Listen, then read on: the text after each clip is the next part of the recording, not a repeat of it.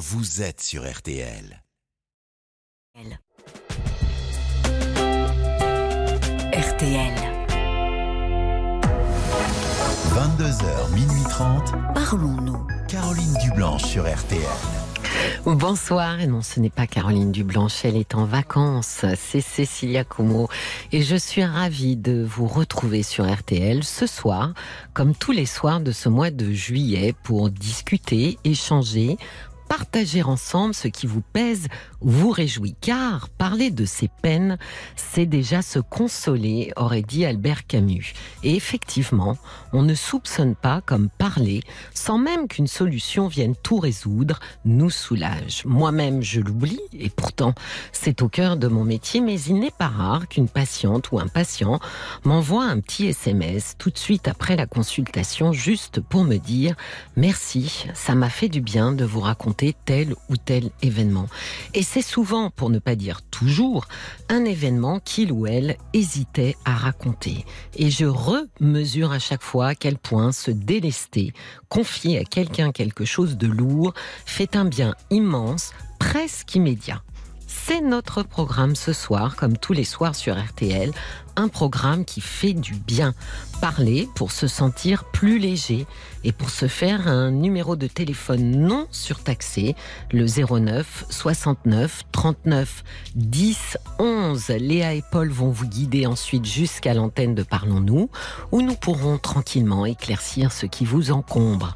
Vos bons conseils ou vos réactions sont attendus sur notre page Facebook RTL-Parlons-nous ou par SMS au 64 900 35 centimes par SMS. Petit aparté, tous nos podcasts sont à retrouver sur rtl.fr et sur toutes vos plateformes de streaming préférées. Et ce soir, je salue Fatima Miss Road, c'est son pseudo. Fatima nous écoute tous les soirs sur les routes à bord de son 40 tonnes. Oui, vous avez bien entendu, 40 tonnes. Voilà, notre maestro Marc Bisset réalise cette émission et donne le top départ. Jusqu'à minuit, Parlons-nous. Cécilia Como sur RTL. Bonsoir Estelle. Bonsoir Cécilia. Merci Bonsoir. de me Je suis eh ben moi je suis ravie de vous accueillir Estelle. Alors, moi j'ai un petit souci Cécilia, c'est Oui. que je ne sais pas si je si je dois faire, enfin do- dois faire, si je, je mets en route le deuxième enfant ou pas, Oui. sachant que j'ai 49 ans. Oui. Je précise que c'est un don d'ovocyte. oui. Mon bébé a aujourd'hui un an, Le premier donc. Le premier, Enfin le seul pour l'instant. le seul, Oui. absolument, fils unique à ce jour. Oui. Et donc, euh, comme c'est un don d'ovocyte, j'ai pu avoir, grâce à ce don, dans le, par la suite, des embryons congelés. Oui. Dans les embryons congelés, euh, j'ai fait ça à l'étranger. Et dans ce pays-là, on peut savoir qui est fille, qui est garçon dans les embryons. D'accord. Et donc, j'ai des filles à l'intérieur, dans, Oui. dans le groupe des embryons. Euh, mon copain, mon compagnon est plus âgé que moi. Il a 10 ans de plus que moi. Il a 59 ans. Oui. Euh, alors, vous savez, un bébé à 49 ans, c'est hyper crevant. J'imagine. Euh, voilà, il y a aussi les contraintes financières. oui. Euh, Exact. Donc, euh, je sais pas. Là, dans, dans mon rêve, euh, j'aurais voulu faire un deuxième cette année et j'aurais eu deux ans d'écart. Je Oui. suis pas capable physiquement. C'est trop crevant. De vous alors, occuper de deux, vous voulez dire? Oui, c'est ça. Oui, Parce oui, que oui, mon compagnon, je précise, vit en province. Il vient que le week-end. Oui. Il travaille en province. Et il aime son boulot en province, donc il compte pas revenir à Paris. Oui. Et déjà, à l'origine, ça fait six ans qu'on est ensemble. Il travaille déjà en province. Donc nous, on est un couple à distance, déjà habitué à ça, en fait. Oui, Donc, C'était OK par rapport à ça. Mais tout repose sur moi. Oui. Et euh, si je tombe malade, eh bien, euh, la maison roule moins bien. euh, Oui. Oui. c'est pas facile. Euh, alors, je sais pas, je, je me disais, euh, c'est un peu triste, tristoun, un peu triste d'avoir un enfant unique. Alors, vous allez me dire peut-être, Cécilia, que la fratrie peut ne pas s'entendre. D'accord Oui, ça, ça arrive, ça, Estelle, hein, que des frères et des sœurs ne soient pas du tout les meilleurs amis du monde. Après, je me dis aussi que les liens du sang, peut-être, sont plus forts que les liens d'amitié. Bien sûr, mon petit pourra se faire des amis de cœur, mais quand même, je pense que les liens du sang sont moins faciles à couper que des liens du cœur. Vous comprenez? Oui, oui, oui, mais je me posais quand même la question, Estelle, qu'est-ce qu'il en dit, votre compagnon? Mon compagnon, il aimerait un deuxième. D'accord. mais moi, mais il me dit, ça repose sur toi. Oui. Donc, si tu te sens pas, euh, de toute façon, là, euh, deux ans d'écart entre les deux, ben, cette année, c'est pas possible parce que il faut que je fasse le transfert d'embryon cette année, donc là, c'est mort. Oui. Donc, je repousse ça à 2024. Oui. Donc, ils auront peut-être trois ans d'écart. Moi, j'aurai 52 ans. Oui. Euh, c'est, en plus. euh, Enfin, vous voyez, si j'étais rentière, Cécilia, je ne poserais pas la question. Oui. Oui. J'aurais des nounous, Oui. j'aurais euh, du personnel pour la maison, etc., etc. Bon, c'est pas Oui. le cas. Je travaille en même temps. Vous savez, Estelle, je vous écoute et je me dis que quelque part, on a le sentiment que vous avez quand même. euh, comment dire Non, non, non. Vous avez quand même plus. euh, on a plus le sentiment que votre avis penche du côté de ne pas en faire un deuxième, Ouais. pour toutes les raisons que vous venez de donner. Euh, les raisons financières, c'est euh, effectivement des vraies raisons. La fatigue, c'est une vraie raison. Donc, si j'entends bien dans les arguments qui euh, vous amènent à envisager éventuellement un second enfant, ce ne sont pas des, arguments personnels au sens d'une envie. C'est pour que votre fils ne soit pas tout seul, c'est pour qu'il ne soit pas fils unique. Enfin, c'est ça que j'ai l'impression d'entendre. Eh oui, oui, oui, oui, parce que je me dis qu'on est plus armé dans la vie quand on a un frère ou une sœur. En plus, ma famille, mes cousins sont loin. Ils sont pas, ils sont pas là où je vis. Donc, euh, il sera seul quand, quand, quand mon compagnon et moi on partira.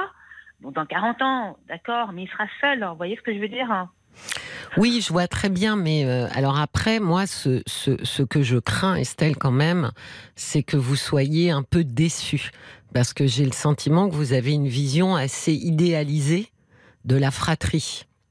C'est pas parce que euh, on a un frère ou une sœur que ce dernier ou cette dernière va prendre soin de nous euh, ou veiller sur nous ou être là en cas de coup dur. euh, Ou quand veiller les- sur, ou- veiller sur, sur, sur- sur- sur l'aîné en l'occurrence, quoi. Enfin, je veux dire que les deux se, Oui, deux veillent oui, mutuellement. Oui, mais ça, c'est pas du tout, euh, comment dire, c'est pas écrit, ça, Estelle. Ça, c'est un vœu pieux.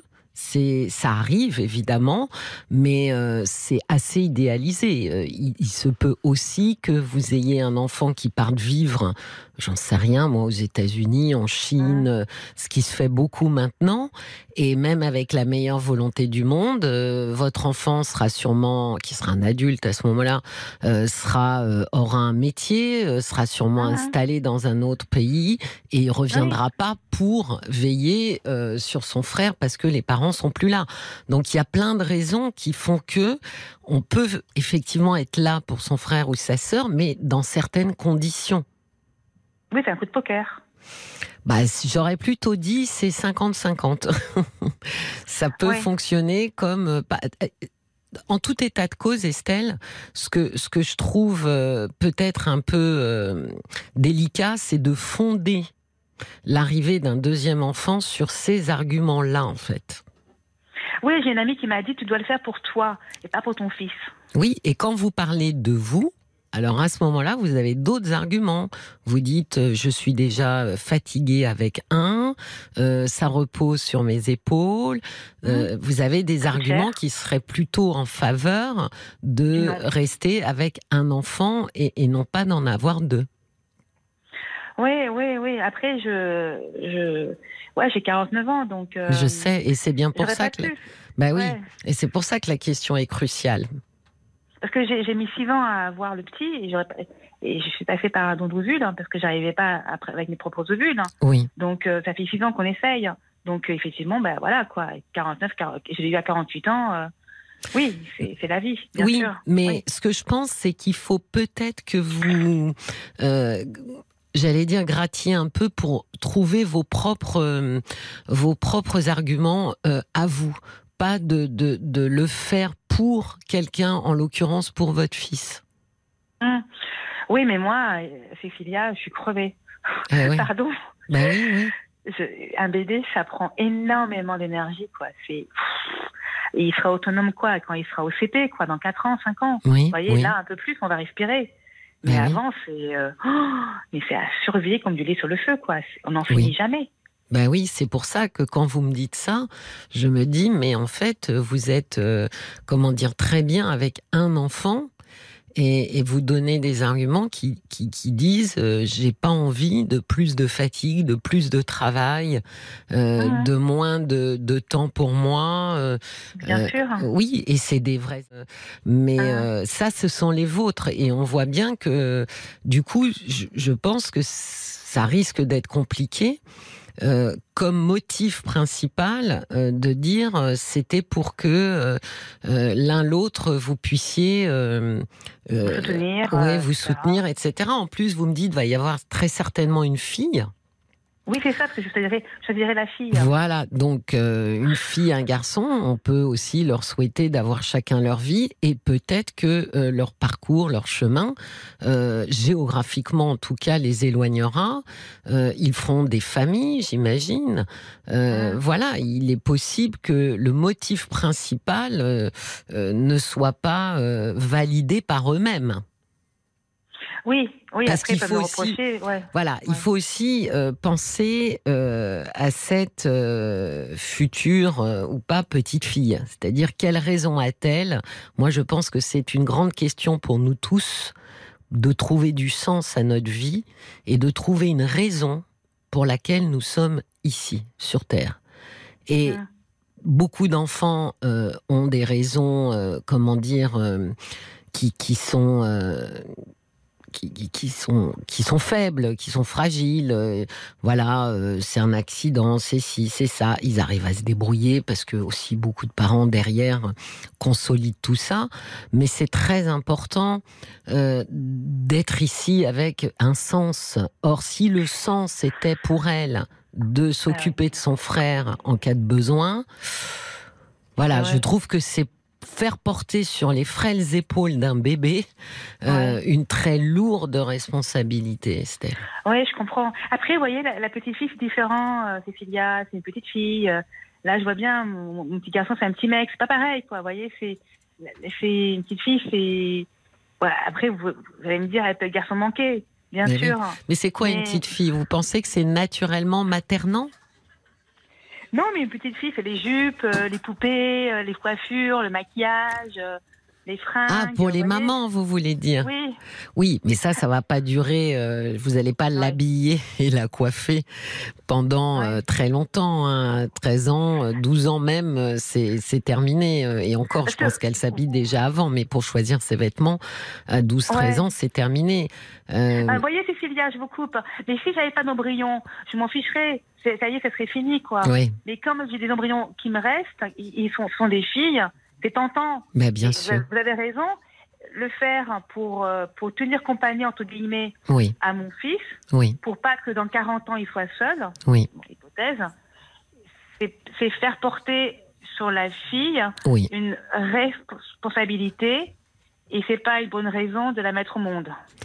Je ne le pense pas, mais c'est votre choix et votre décision, Estelle. Et puis, vous savez une chose, c'est que, évidemment, de par ma formation, moi, je pense que nos inconscients nous jouent des tours euh, plus souvent qu'on ne le croit. Et euh, il n'est pas impossible que cette petite fille, euh, finalement, euh, s'émancipe ou s'affranchisse de cette mission-là. Je Euh, ne le dirai pas, je, je, je n'en parlerai pas. elle. mais je sais bien, mais c'est pour ça que je vous dis. Mais oui, mais c'est pour ça que je vous dis, nos inconscients euh, nous trahissent souvent. Euh, voilà, je pense qu'il y a quelque chose là qui serait lourd à porter pour elle, et elle aurait deux options soit effectivement, elle, elle y consent docilement, soit au contraire, elle le refuse et elle s'éloigne de lui. Euh, mais dans les deux cas, finalement, euh, ça sera guidé par ce premier, euh, ce premier sens qui lui échappera sûrement, puisque vous ne lui direz pas, mais qu'elle pressentira. Vous savez, moi j'ai eu des gens dont, par exemple, euh, le père n'était pas le père et l'ont appris très tard. Bon, ben, même avec une ressemblance physique, ils me disent, mais je pressentais quelque chose, je n'aurais jamais pu dire quoi, mais Mm. quelque chose. Mm. Donc je pense qu'une raison Mm. Euh, aussi, euh, comment dire, lourde à porter, prendre la responsabilité d'un autre être humain, Mm. euh, alors même que ce Mm. n'est pas son choix à elle, Estelle. C'est votre choix à vous. Ouais, je comprends. Ouais, en fait, il faudrait que je la mette au monde parce que j'ai vraiment envie dans mes entrailles. Oui. Parce que C'est en fait, aussi l'histoire que vous pourriez lui offrir. Tu es là parce que j'avais, comme vous dites, j'avais très envie que tu sois là. Ouais, mais j'ai pas cette envie-là, Cécilia. Ben oui, pas, je pas sais à bien. fond à 100%. Ben oui, je sais, ça s'entend. Vous savez Mais oui. Ouais, C'est pour ça que je pense qu'il faut être- fond. Ben oui. Je pense qu'il il faut que vous vous aligniez. Mon compagnon voudrait, mais moi, je suis. Ouais. Ben oui, non, mais je, je comprends. Et là, j'ai le étant- En compagnon. étant et- honnête avec moi-même. Voilà, c'est ça. la- Et la grande difficulté pour vous, plus que pour quelqu'un d'autre, parce que effectivement, avoir des embryons qui sont là, euh, c'est une question, effectivement. Euh, donc je, je comprends que c'est une grande difficulté de renoncer, parce que là, vous vous renoncez concrètement à des embryons qui existent. Euh, mais effectivement, je pense qu'il faut que vous vous aligniez avec vous-même, Estelle. Hum. Parce qu'il Ouais. va falloir la porter, cette petite. Il va falloir effectivement que tout ça prenne un sens. Et quel sens allez-vous donner Après. Ouais, bien sûr, bien sûr. Non, mais c'est sûr, vous avez raison. Ça, je, oui, oui, vous mettez le doigt sur quelque chose qui, en étant très honnête avec moi-même, euh, je, je la désire pas au fond de mes entrailles. Non, non, non. Je, c'est parce que, euh, alors, je vais être un peu glauque, j'ai honte, Cécilia. Mais non. Et par exemple, j'en perds un, il m'en reste un. Ouais, mais malheureusement, écoutez, ouais, je sais bien, mais je pense que ça se passe pas comme ça. Quand on perd un enfant, Oui. euh, qu'on en ait un autre ne change rien Pardon, à la hein, douleur immense. Non, non, mais je comprends qu'on puisse. Oui, bien sûr, mais euh, oui, mais bien sûr, mais euh, il y en a quand même un qui reste. hein. Vous voyez ce que je veux dire hein oui, Pardon. Mais alors hein. moi, je vais vous, je vais vous donner un autre argument, Estelle. Vous dites que vous êtes déjà fatiguée et il va falloir que vous puisiez euh, des ressources pour ensuite élever un autre petit bébé, comme vous dites, l'amener vers l'autonomie, ce qui va durer 4, 5, 6 ans. Et il va pas falloir lâcher. Mm. Il va pas falloir s'énerver, il va Mm. pas falloir partir dans tous les sens parce qu'en disant mais c'est plus possible, Ouais. j'y arrive pas. Oui, Ça, euh, c'est Ouais, je sais, je sais. quand on Je sais. démarre en étant déjà, fatigué, ben vous voyez, et, et un autre enfant, euh, c'est le double. C'est 1 plus 1. Oui. Donc c'est tout Mhm. deux fois. Oui. Oui, oui, bien sûr, bien sûr, Cécilia, vous avez raison. Vous avez raison. Oui, oui, on est d'accord, on est d'accord. Après, je me dis que l'amour, euh, bon, voilà, peut me faire des miracles. Mais effectivement, j'ai plus, j'ai plus 20 ans, quoi. J'ai pas 35 ans. euh, à 49 ans, euh, je la mets en route, j'aurai 52 ans, 53 ans. C'est Hmm. sûr, quoi. Ouais. D'autant Ouais, que vous dites vous avez que vu vous des. êtes, dans- Ouais. Pardon, d'autant que vous dites que vous êtes déjà fatigué. Ouais, je suis fatiguée. Ben oui. Ouais. Et, et- et moi, je pense que vous, Ouais. vous, vous, vous devez vous prendre en compte, Estelle, parce que vous avez un enfant et cet enfant-là, il a besoin d'une maman qui, euh, qui va bien. Eh oui. Mais dans vos patients, Cécilia, Oui. vous avez déjà eu des mamans qui avaient deux enfants de, qui avaient 50 ans, 49, 51 Oui, mais l'argument pour vouloir le, le deuxième était euh, j'en crève d'envie et effectivement ça arrive tard parce que euh, j'ai eu beaucoup beaucoup de mal à les faire. Ouais. Et elles ont crevé d'envie. Oui, oui, Ouais, d'accord. Ouais, ouais, ouais, ouais, ouais, ouais. Non, c'est pas mon cas, Cécilia. Je sais, En étant très honnête, non. non, je sais. Non, non, non. Donc la sagesse, ce serait que par rapport aux arguments, donc euh, de pas que mon fils ne reste pas unique, hein, c'est pas valable. Il faut, il faut que ça vienne de moi à fond, quoi, Oui, dans mon cœur. la sagesse, c'est de vous aligner avec vous-même, d'être honnête, d'aller au, au très fond de votre conscience et de prendre une décision Ouais. en renonçant. Euh, d'une manière ou d'une autre, mais on va on va faire un tour euh, par euh, Facebook avec la voix euh, la voix grave et chaude Oui. de Paul. Bonsoir. Euh, Il y, a, y, y y plusieurs choses. Oui, il y a plusieurs choses. Euh, tout d'abord, euh, il y a les liens du sang. Hein, c'est Cécile qui dit les liens du sang, ils sont pas si solides que ça. Et quand ils sont coupés, euh, ça peut paraître encore plus incompréhensible et douloureux justement. Donc, les amis permettent bien souvent de contrebalancer les carences familiales qui peuvent fragiliser fragiliser les gens. Il y a Nathalie qui dit mais pourquoi cette question? On ne demande pas aux enfants ni à la famille leur avis ou leur autorisation. Donc soyez en accord avec votre compagnon et avec vous-même. Assumez votre choix, euh, Estelle.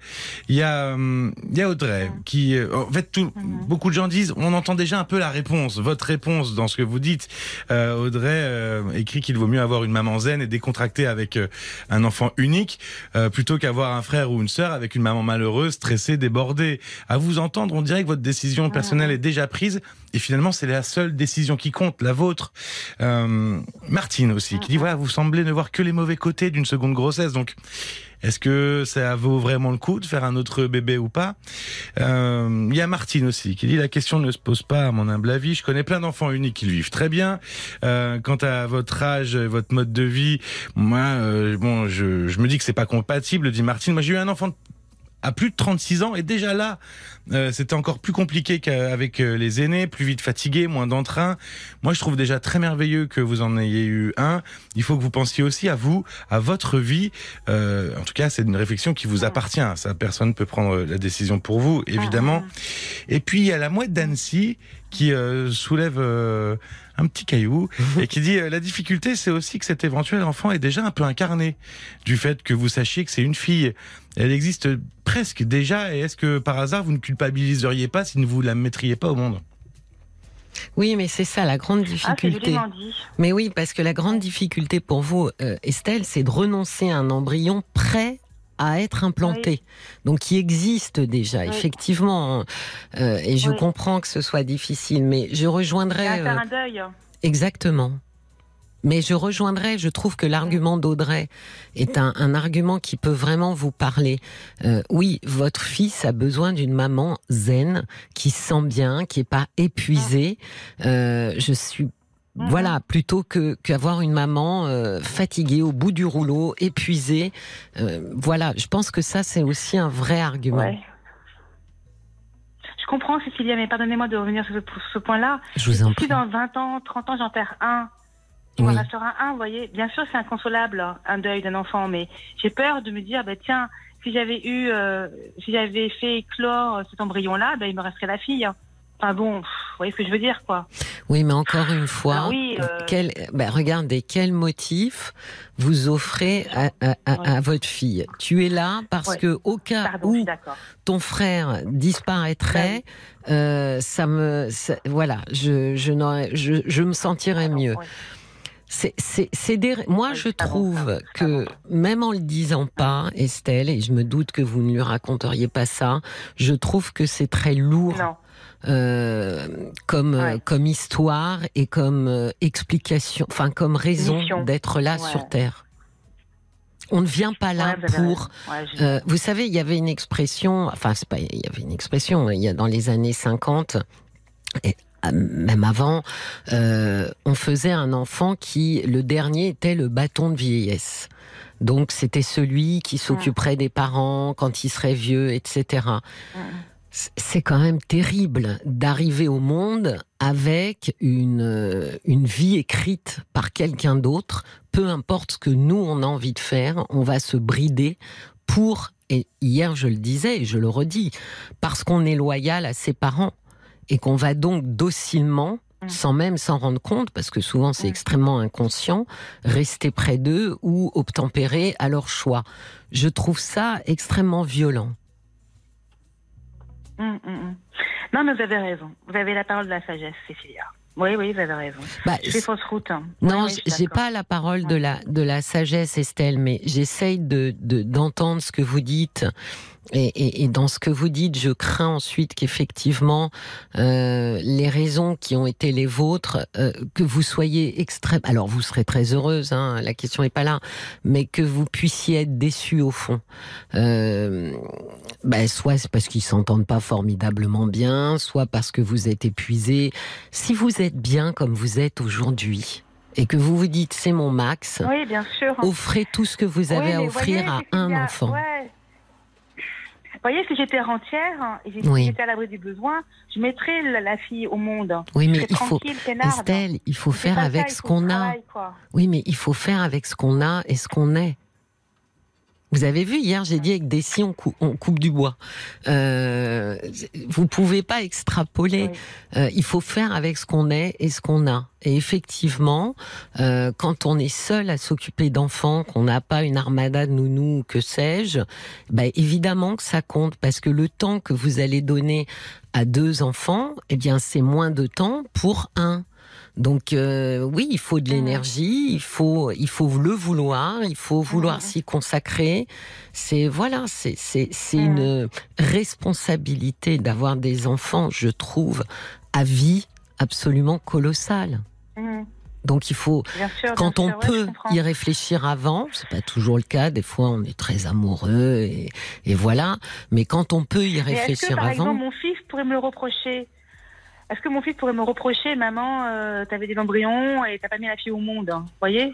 Oh écoutez, on achète. Vous lui direz, c'est on n'achète pas les bébés, c'est pas un cadeau de Noël, c'est pas une Barbie ou une une Corolle qu'on met sous le sapin. Euh, Ouais. Ça, c'est votre décision. Les enfants ont Après, je pas. pas obligée de le dire non plus, Cécilia.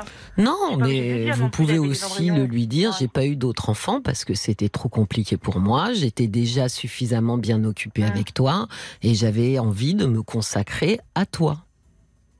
On n'a pas le don Ouais, de, du, de, de- Ouais, on peut pas se dédoubler. Ouais, ouais, je Attendez, il y a, il y a Paul qui Bien. lève le doigt. C'est dommage, on le voit pas. Ah oui, Donc, Paul, la parole est à vous. Euh, tu parlais du bâton de vieillesse tout à l'heure. C'est Isabelle qui a au tac au tac qui a dit Moi, j'ai été le bâton de vieillesse de ma mère. Et conclusion, j'ai fait ma vie à 800 km d'elle. Je n'avais pas envie d'assumer ce rôle. Ben évidemment. Euh, pour vous rassurer, il y a Véronique qui dit Moi, je suis une fille unique. Et puis, j'en ai jamais souffert. Euh, tout s'est très bien passé. Et puis, il y a Audrey qui, a- elle, à l'inverse, elle dit J'étais une petite fille qui n'a jamais voulu mettre de robe et qui jouait au foot. J'ai un frère avec qui je n'ai eu que très peu d'atomes crochus. Nous n'avons jamais joué ensemble. Oui, oui. C'est pour ça que ce sont pas, ce sont pas des motifs euh, suffisants pour porter Mm, mm, mm, euh, quelqu'un tout au long Eh de oui. sa vie euh, dans une responsabilité pleine et entière. Ouais, bien sûr. Après, dans 20 ans, faut pas que je regrette, Cécilia, de pas avoir mis l'embryon au monde, quoi. Faut je sois claire avec moi-même maintenant. oui, Vous dire absolument, Voilà. absolument, parce que ça sera votre décision, votre choix, et après c'est à charge pour nous, chaque humain, d'assumer nos décisions. Hmm, D'accord, ok. D'accord. Bien, écoutez, merci. Je J'ai vous j'ai en tout prie. compris, ouais, j'ai tout compris, c'est plus clair. hein. Merci infiniment à tous je vous en et à toutes. Je vous embrasse. Moi aussi, Bien passez une très bonne soirée. Au revoir, Estelle. Cécilia Como, parlons-nous sur RTL.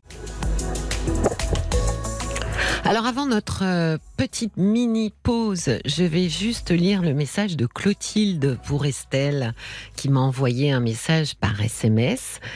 Et Clotilde nous, nous dit Ma mère, fille unique, moi aussi, et heureuse de l'être, famille de conditions très modestes à la base, et bien plus à l'aise maintenant grâce à la lucidité familiale.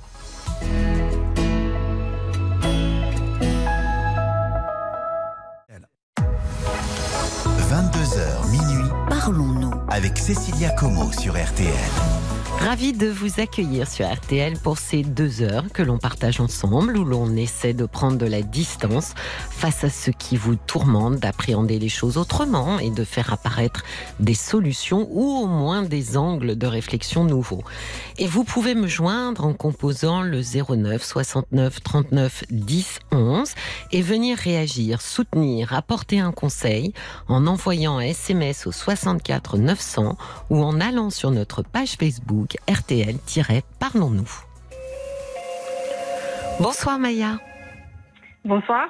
Ravi Bonsoir, de- ravie de vous accueillir Maya. Alors racontez-moi. Euh, comme j'avais expliqué, en fait, je, ça fait 9 ans que je suis euh, que je suis séparée du papa de, de mes enfants, donc mon mari, euh, en l'occurrence, et euh, toujours pas divorcée. J'ai demandé le divorce, mais bon, ça a resté comme ça. Donc pendant 9 ans, euh, c'est euh, resté comme ça. J'ai jamais vraiment réussi à refaire ma vie, euh, juste pour la simple raison, à chaque fois que je suis avec quelqu'un, dès que je sens que ça commence à être un peu euh, un peu sérieux ou quelqu'un voilà potentiellement peut peut convenir à, à ma vie, ben je, je flippe et je, je fais tout pour euh, voilà pour euh, pour euh, pour m'enfuir et et te et tout et tout simplement tout gâcher de peur de de refaire la même erreur, de peur que ce, que cette personne ne convienne pas à mon entourage, mais je, voilà c'est je, je, bloque. Donc effectivement ça me Qu'est-ce que... Maya, qu'est-ce que vous la même erreur? Quelle erreur avez-vous faite de choisir une personne qui ne me correspond pas peut-être, une personne avec qui, euh, je sais pas, j'étais pas, euh, j'étais pas bien, j'étais pas, j'étais pas à ma place à, ses, côtés et j'ai peur en fait. Alors que quand je me suis mis avec le papa de mes enfants, j'ai pas ressenti que je faisais une erreur, mais c'est avec le temps effectivement, je me suis rendu compte que que j'avais fait une erreur et, euh, deux fois d'ailleurs. Euh, et, deux fois parce que vous vous êtes remis ensemble? Voilà, on s'est remis ensemble. Il est vraiment une question de deux trois mois. Et, euh, je, et, et, on a refait un, un enfant. D'ailleurs, j'ai écouté euh, la personne avant moi. Oui. Euh, donc, euh, donc là, oui, j'ai deux enfants avec le même papa, mais séparés depuis depuis depuis 9 ans. Donc oui, quand je dis refaire la même erreur, oui, me mettre avec une personne qui ne avec qui j'étais pas heureuse, qui ne correspondait pas, mais que j'ai pas pu voir sur le coup en fait. C'est avec le temps que je me suis rendu compte que non, mais en fait c'était c'était vraiment pas la personne que j'aurais euh, que j'aurais dû euh, épouser ou donc. Euh. Maya, qu'est-ce que vous avez appris de ce premier couple, appris sur vous? Qu'est-ce que j'ai appris sur moi? En fait ce premier ce premier, voilà, ma, première union, elle, ça m'a complètement détruit parce que c'était un peu une relation, à, à dire, toxique. Et euh, donc, ça m'a ça m'a, ça, c'est une relation qui m'a complètement détruite, mais ça m'a permis de repartir de zéro, de repartir plus forte et de faire des choses que j'imaginais pas que j'étais capable de faire. Honnêtement, je dis que j'ai euh, là des fois quand je quand, quand, je repense, je me dis mais je je pensais pas quoi. C'est euh, je, je suis partie en fait euh, la veille au lendemain, j'ai pris mon sac, j'ai pris le, sac à manger de mon fils, j'ai pris mon fils, j'ai pris l'avion, je suis partie deux mois, j'ai pas donné de, nouvelles et je suis revenue euh, et j'ai j'ai l'impression que j'ai euh, une nouvelle renaissance. Je suis repartie, euh, je suis repartie de, de zéro, mais euh, mais j'ai j'ai l'impression que c'est, je suis encore pas fragile, mais j'ai peur de retomber euh, de, dans ce que j'ai vécu avant. Oui, mais vous avez appris donc que vous étiez forte et que vous pouviez vous dépasser. Oui. D'accord. Qu'est-ce que vous avez appris d'autre? Est-ce que vous avez laissé euh, cette, euh, cet homme euh, franchir certaines limites et que vous auriez dû, sur lesquelles vous auriez dû être plus vigilante? Ah oui, oui, oui, effectivement, je, me dis oui, il y a des choses que j'aurais pas dû laisser faire. J'aurais dû me protéger plus. J'aurais dû, oui, il y a, il y a plein, plein de trucs. Euh, il y a plein de trucs que je, que j'ai appris effectivement. Donc vous voyez que, que déjà vous arrivez quand même à, à regarder un petit peu Comment est-ce que vous êtes passé de quelqu'un, comme vous dites, où euh, bon bah ça se passait bien, j'ai pas vu particulièrement d'incompatibilité, et puis ensuite euh, je me suis rendu compte qu'on n'était pas du tout fait euh, pour pour être ensemble. Donc on voit bien qu'entre ces deux-là, il s'est passé une chose, c'est que vous, Maya, vous n'avez pas fixé de, les bonnes limites, celles qui vous convenaient bien à vous. Oui. C'est ça en réalité que vous avez appris, euh, même si vous vous en rendez pas compte, euh, de ce premier couple. C'est qu'il est absolument nécessaire de fixer des limites par rapport à soi, à son intégrité, pour justement ne pas se retrouver dans des, dans des situations de vie qui nous dépassent complètement et où on, est mal en fait. Oui je, pense aussi, je, manquais, ce que je manque toujours, je sais pas, mais à l'époque, effectivement, je manquais beaucoup de confiance en moi. Donc, j'avais peur, j'avais peur de fixer ses limites, j'avais peur de, de donner mon point de vue, j'avais peur de, de m'imposer en fait tel que je suis. Oui. Maintenant, en fait, j'ai peur de m'imposer tel que je suis parce que. Euh, Encore maintenant? Ouais, encore maintenant, parce que, mais pas dans, mais pas pour les mêmes raisons. Lesquelles? Que- Qu'est-ce qui bah, aujourd'hui vous en empêche? Bah, m- maintenant, en fait, j'ai tellement vécu tout ce que j'ai vécu par le passé, j'ai l'impression, je ne me, euh, j'ai une, j'ai une carapace, j'ai une carapace que je laisse pas les autres euh, trop m'approcher et du coup, je suis toujours sur la défensive, je suis toujours, euh, je, je me protège un peu trop Oui. pour, je me protège je- pour protéger mes, mes enfants également. Et, euh, et, et, et je pense que hum, ça, ça me, voilà, ça me, ça me met des doutes, ça me met, euh, je sais pas, même moi, je sais pas qui je suis exactement, j'ai l'impression des fois. Peut-être que c'est par de- ça qu'il faut commencer, Maya. Parce que moi, je pense que si vous êtes dans, sur la défensive, c'est parce que vous n'avez pas suffisamment appris de vous-même dans ce premier couple. Vous n'avez pas tiré toutes les bonnes leçons qu'il y a à tirer. Vous vous protégez encore alors même que vous avez appris des choses. Vous m'avez dit, je suis plus forte, je me suis dépassée. Euh, oui, j'ai laissé euh, franchir des limites et j'aurais pas dû. Euh, voyez, il y, y a plein de choses que vous pouvez maintenant visualiser et qui vous permettraient finalement d'être beaucoup plus vertical face à quelqu'un d'autre. Quand on est vertical, on n'a pas peur de l'autre parce qu'on sait qu'on va l'empêcher de, de comment dire d'abîmer ou, ou d'avoir une Oui. atteinte à notre intégrité. Oui, effectivement. Je pense que moi, que chaque couple, il se passe des choses évidemment, mais qu'on apprend sur nous à chaque fois. Il faut se faire ce petit euh, bilan personnel et se dire bon, ok, ça n'a pas fonctionné, mais pourquoi ça n'a pas fonctionné? Alors bon, pas la peine de, de, de s'intéresser euh, euh, trop à, au comportement de, de l'autre personne. Bien sûr, ça rentre en compte, mais ça va pas nous servir dans notre apprentissage de nous-mêmes. Euh, mais dans ce bilan, il faut re- revoir à quel moment on a été décalé par rapport à ce qu'on est. À quel moment on s'est désaligné. Voyez, vous avez dit ne pas oser dire des choses. Des Oui, choses que je oui. pense, qui sont moi, mais bon voilà, je je le dis pas. Ben ça c'est être désaligné. Et donc quand on peut se regarder dans un couple et voir à quel point on s'est complètement désaligné, on sait déjà, voilà un écueil euh, qui fait que ça ne fonctionne pas avec quelqu'un. Et, et pour la prochaine personne, celle que vous rencontrez euh, euh, régulièrement, enfin, ou, ou- que vous rencontrerez au futur, euh, plus vous allez être aligné, moins vous aurez peur. Oui, oui, c'est vrai que hum, il faut euh, il faut que je fasse ce travail sur moi parce qu'effectivement, même si je dis que oui, je, je suis plus forte parce que c'est vrai professionnellement, j'ai vraiment j'ai fait des choses. Je, je, je, je- voilà, même moi, je, m'étonne des fois euh, par rapport à mes enfants, pareil et tout. Mais c'est vrai que sur moi-même, j'ai l'impression hum, qu'il y a- il y a encore euh, un énorme travail. euh, à, Mais je pense que-.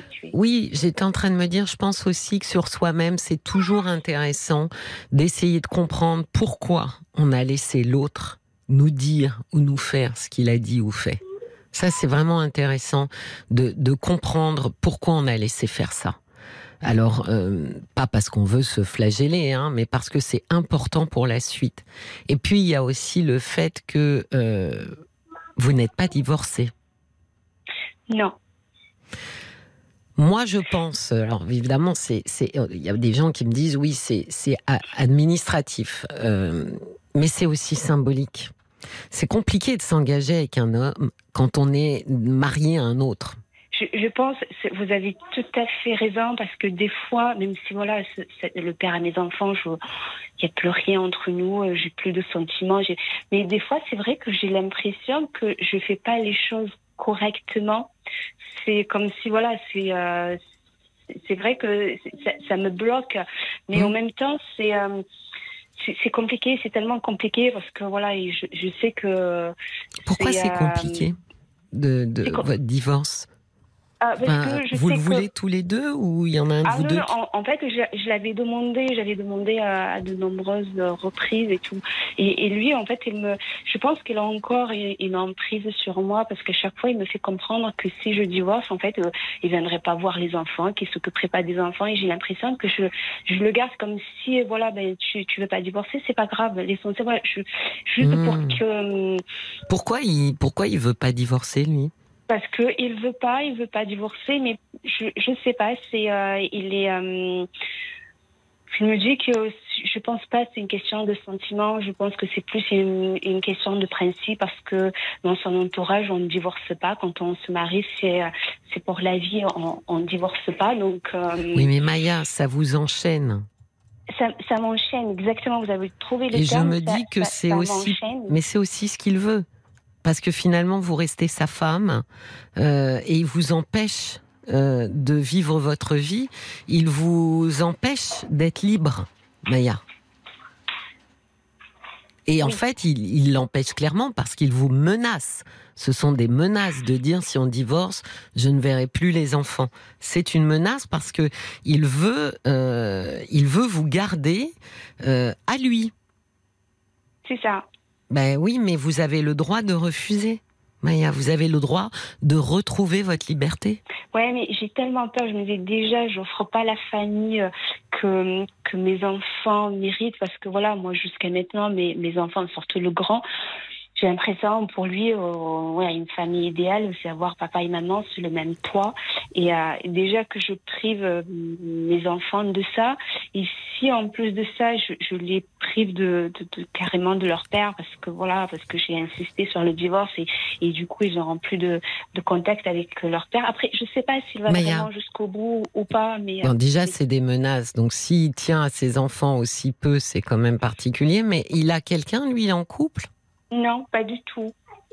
Donc, il est seul et, et en fait, c'est ça. Peut-être que lui, étant seul, enfin, euh, ben, en fait, il calque votre existence sur la sienne. C'est-à-dire que vous aurez le droit d'être avec quelqu'un quand lui sera avec quelqu'un.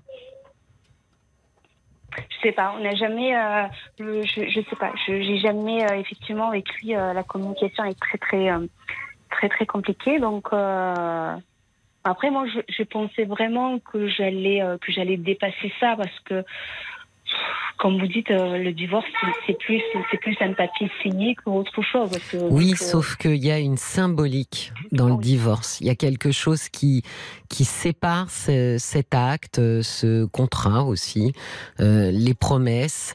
euh, tout ça s'arrête au moment du divorce. Et vous n'êtes pas divorcé, donc on peut considérer quand même, quand vous dites je suis sur la défensive, vous êtes surtout, c'est très compliqué pour vous de vous engager avec un autre homme. Et d'une certaine manière, vous voyez, en, en, en jamais euh, au bout, euh, c'est comme si vous obéissiez, je mets des guillemets, euh, à votre ex-mari euh, pour rester sa femme. Oui. Vous avez quel âge, Maya? J'ai 38 ans, je vais faire bientôt 39 ans. Je pense qu'il est temps de d'être libre, Maya. Oui.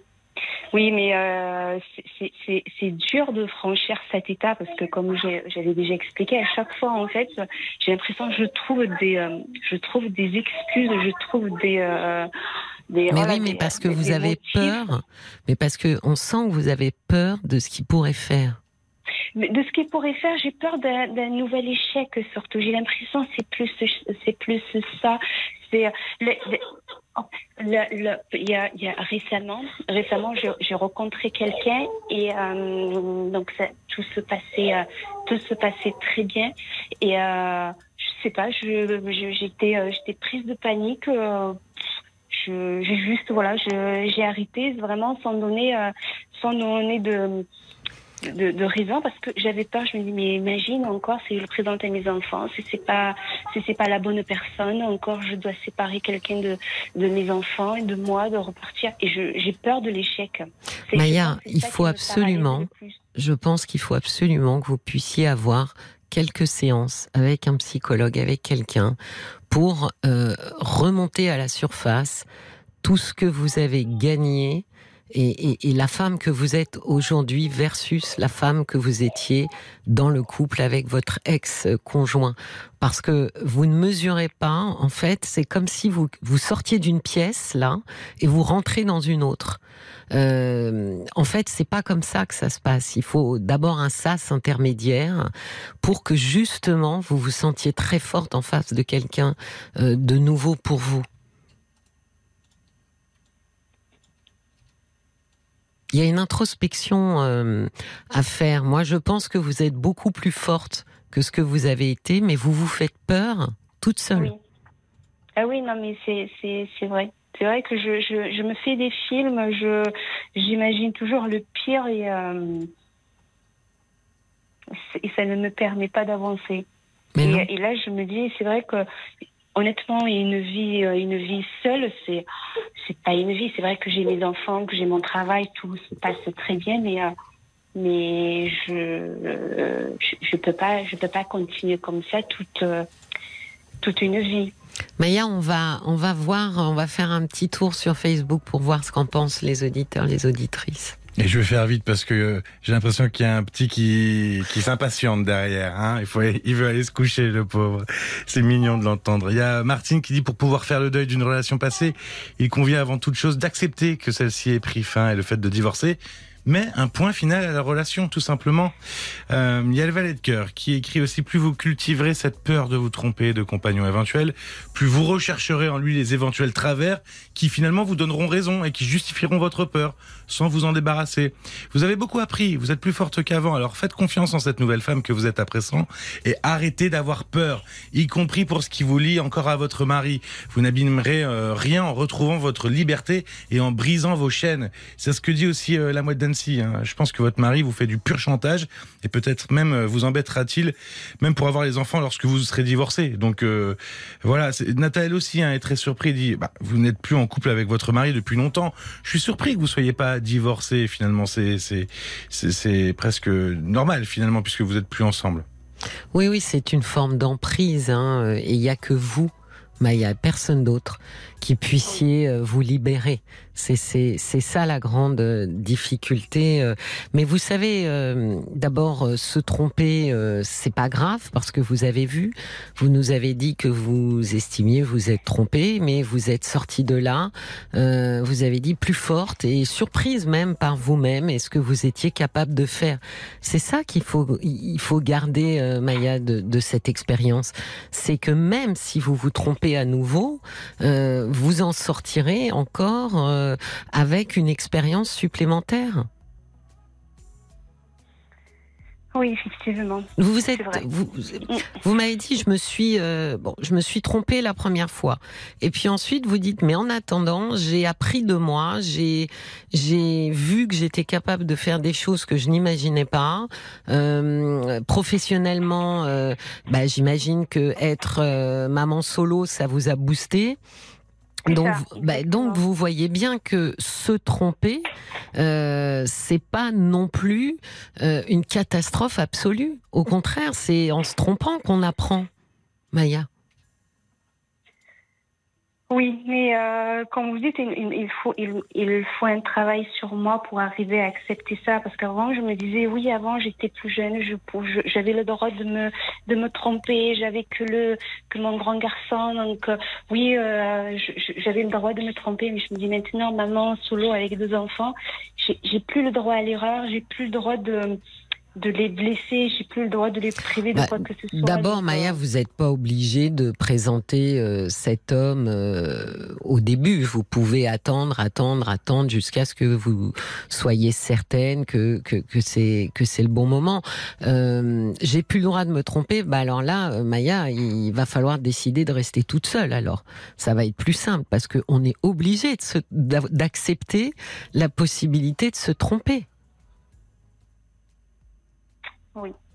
C'est, je crois, c'est Oscar Wilde qui disait euh, euh, l'incertitude, c'est l'essence même de l'aventure amoureuse. Or vous, vous voulez des certitudes. Donc si vous voulez des certitudes, Maya, il n'y aura pas d'aventure amoureuse. Pour qu'il y ait une aventure amoureuse, elle, elle contient en, son sein euh, l'essence même, c'est l'incertitude. Vous, comme moi, comme, comme n'importe qui, il n'y a aucune certitude quand une histoire démarre. Aucune. C'est vrai. Qu'on ait euh, 18 ans, qu'on en ait 38, qu'on en ait 58, peu importe, c'est l'essence même d'une histoire d'amour. C'est qu'on ne sait pas où ça nous emmène. Euh, Des fois, le chemin est très très court et des fois, il est beaucoup plus long. Donc, vous ne pouvez pas dire, moi, avec des enfants, euh, j'ai besoin de certitude, sinon j'y vais pas, parce que sinon, vous n'irez tout simplement pas. Ça, ça ne s'appellera pas une histoire d'amour. Effectivement. En plus, oui, honnêtement, là, plus le temps passe, plus je me dis, mais j'ai- j'ai vraiment envie, euh, voilà, j'ai besoin, j'ai vraiment envie de vivre cette histoire, de vivre une histoire, et je me donne pas les moyens. Donc, euh, Alors acceptez, acceptez la possibilité de vous tromper. Acceptez de prendre ce risque. Acceptez de prendre le risque de vous tromper. Et là, vous verrez qu'on fonce en général. oui.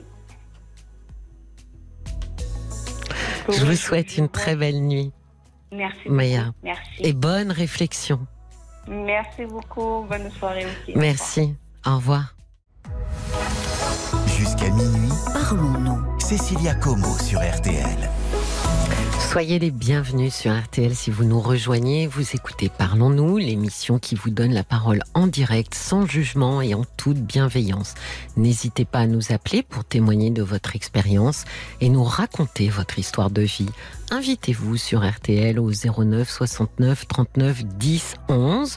Et si un témoignage vous interpelle, n'hésitez pas à nous laisser un commentaire sur notre page Facebook RTL-Parlons-nous ou par SMS au 64 900 en faisant précéder votre message des trois lettres RTL. C'est 35 centimes par message. 22h minuit Parlons-nous. avec Cécilia Como sur RTL. Bonsoir Cécile, Bonsoir Cécilia. ravie de vous accueillir. Merci de, bah, de m'accueillir. Oh bah merci d'appeler, hein. Cécile dit souvent si vous appelez pas, euh, ça va être compliqué, ou alors il va falloir que je fasse un monologue, ça va être moins drôle. Alors racontez-moi. Alors, je me permettais de vous contacter euh, parce que suite à, à des expériences en couple précédentes, je, je me suis posé euh, plusieurs questions, surtout sur la gestion du quotidien, je dirais. En couple. Et euh, en couple, oui. Oui. Alors là, je, je suis célibataire hein, depuis depuis plusieurs mois, mais je, je me fais un petit remake sur mes relations précédentes. En fait, j'écoute beaucoup de de podcasts, je lis beaucoup, j'essaie de voir comment faire, qu'est-ce qu'est-ce qui ne va pas, etc. Et euh, bah, je me posais une question ce soir, c'est-à-dire, euh, euh, bah, en effet, respecter bah, ce que souhaite chacun en fait, hein, ne pas imposer des choses à l'autre, et tout en respectant nos besoins. Que Dans une, euh, j'ai des exemples concrets si vous souhaitez. Oui, oui, oui, mais c'est une, une vraie question, euh, Cécile. Eh ben c'est pour vous. Ah bah, euh, bah alors, je vais vous dire, je vais me faire un peu de pub. C'est une question que j'ai traitée dans mon livre. Euh, c'est vous dire que j'ai considéré que c'était une question en plus très moderne en réalité. Mhm. Euh, cette histoire d'attente, euh, je pense, a beaucoup transformé les couples parce que euh, il y a quelques dizaines d'années, même pas besoin de partir euh, très très très loin, il y avait moins d'attentes. Mhm. Aujourd'hui, il y a énormément d'attentes vis-à-vis de la personne qu'on va choisir pour faire couple. Et je pense que c'est extrêmement compliqué de s'engager en couple avec une liste, non pas de courses, mais d'attentes longue comme le bras. Je ne vois pas comment on pourrait ne pas être déçu quand on arrive en couple avec beaucoup d'attentes, qui sont aujourd'hui des attentes qu'on repère assez bien. Hein. Euh, j'aimerais qu'il soit mon meilleur ami, mon confident, un super coparent, euh, un super amant, euh, qu'il m'écoute, qu'il soit créatif, qu'il soit drôle, etc., etc. Et vous imaginez bien que personne n'est capable euh, de supporter autant d'attentes. Donc le sujet des attentes a été un grand sujet de réflexion pour moi. Oui, alors j'ai euh, j'ai bien conscience de ça parce que les années passant, bon, on évolue, hein, comme vous disiez, avec les, personnes euh, d'avant. Mhm. L'exemple que j'ai euh, dans une précédente relation, par exemple, ça reste quand même sur ce que j'appellerais des basiques. C'est-à-dire qu'en effet, on peut vouloir, je vais dire, le prince charmant parfait. D'ailleurs, les hommes peuvent voir un parfait également. Hein, euh, voilà, ça, ça va être dans des attentes inaccessibles. Euh, cependant, par exemple, des choses genre travailler ou faire la vaisselle ou faire les courses. Enfin, vous voyez, des choses comme ça. La répartition des tâches. Ben, même pas la répartition, en fait. C'est carrément le fait de devoir le faire, le fait que ça doive être fait. Oui. Euh... Bah, dans ma dernière relation, euh, c'était par exemple si je demandais quand j'allais chez mon compagnon. Euh, vous ne viviez pas ensemble pas avec le dernier. D'accord. Euh, dans ce que j'ai appelé tout à l'heure, j'ai parlé du précédent. Mais euh, par exemple, changer ses draps une fois toutes les trois semaines, c'était déjà beaucoup lui demander. Vous voyez, euh, heureusement, je viens avec le week-end. Mais bon, pour moi, niveau hygiène, c'est un petit peu compliqué sans être trop difficile. Surtout quand on a des chats qui se baladent sur le lit. Oui. et bah, mon compagnon d'avant, avec qui avait vécu plus de trois ans, en fait, avait des idées sur la vie. Euh, il espérait une vie euh, formidable avec un métier de prestige, des choses comme ça. Et du coup, ben, le fait, euh, il, avait, il s'était toujours mis sur sa carrière. il vivait même chez ses parents, pour tout vous dire, à 40 ans à l'époque. Et en me rencontrant, ben, il s'est senti une volonté de faire plein de choses. Il, a il voulait qu'on vive ensemble, on a vécu ensemble, et c'est après que j'ai appris, par exemple, qu'avec son activité de prestige, je dirais, euh, bah, qu'il gagnait même pas un SMIC, mais par an, 1000 euros par an. Oui. Ah, 1000 euros par an Par an, ah oui, pas par mois. Oui, ça fait léger par euh, mois, 100 euh, euros. Bon. Il avait quelques rentes en arrière, mais du coup, bah, quand vous apprenez ça, moi, mon besoin aurait été sécurité financière, mais pas dans le sens gagner énormément, euh, débourser, ouais, c'est payer ses factures. voilà. Et ça, vous l'avez découvert en vous installant ensemble? Il est venu vivre chez moi, j'avais mon ah. appartement. Donc ça, après, il a trouvé rapidement du boulot, parce qu'il y avait quand même un niveau où je l'ai aidé à en trouver, voilà. Euh, il s'est mis à travailler, etc. Mais c'était toujours, euh, en, gros, son activité salariés euh, était pas assez prestigieuse. Pour qui Pour lui Pour lui. Pour ah, oui, pour lui, non, moi il travaillait. à, partir du moment, euh, bah, il y allait, mais c'était euh, le c'était se rabaisser que de travailler pour une misère. Bon, du coup, il gagnait 1600 euros par mois. Hein, il y a 7 ans. C'était quand même mieux que rien. Mais Cécile, il était un peu râleur quand même. C'est-à-dire qu'il partait travailler en râlant. Bah, il disait pas, c'était en coup d'énervement vraiment tous les quelques mois quand il y avait un, un petit ras-le-bol, mais j'avais ce sentiment de. Euh, enfin, moi, je, ça fait 18 ans que je travaille. Euh, j'ai été élevée, euh, voilà, on va à l'école et puis après on travaille. Bon, tout, le monde n'a pas ces valeurs-là, mais jamais un homme n'a dû me dire ce serait bien que tu ailles travailler.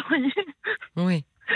Euh, et euh, bah déjà, quand vous commencez une relation comme ça, bon, euh, de toute façon, quand on en a parlé, il y a 18 y aller, ça, je, je, ne vais pas dire le contraire, mais cette insatisfaction, et au final, bah, quand on a cumulé son activité prestige avec laquelle il ne gagnait pas grand-chose, son activité salariée plus le fait ben, de vivre ensemble, donc comme il vivait avant chez ses parents, ben, vous imaginez bien que c'est pas lui qui faisait les courses, le ménage, et qu'il est là. Hein, euh, Oui. c'était sa mère ou la femme de ménage de sa mère.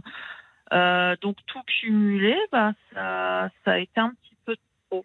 Donc il m'a jamais vraiment reproché ce genre de choses. Parfois, en allant faire les courses, oh, j'étais oh ça me fout, voilà. Mais il me disait pas fais-le toi-même ou des choses comme ça.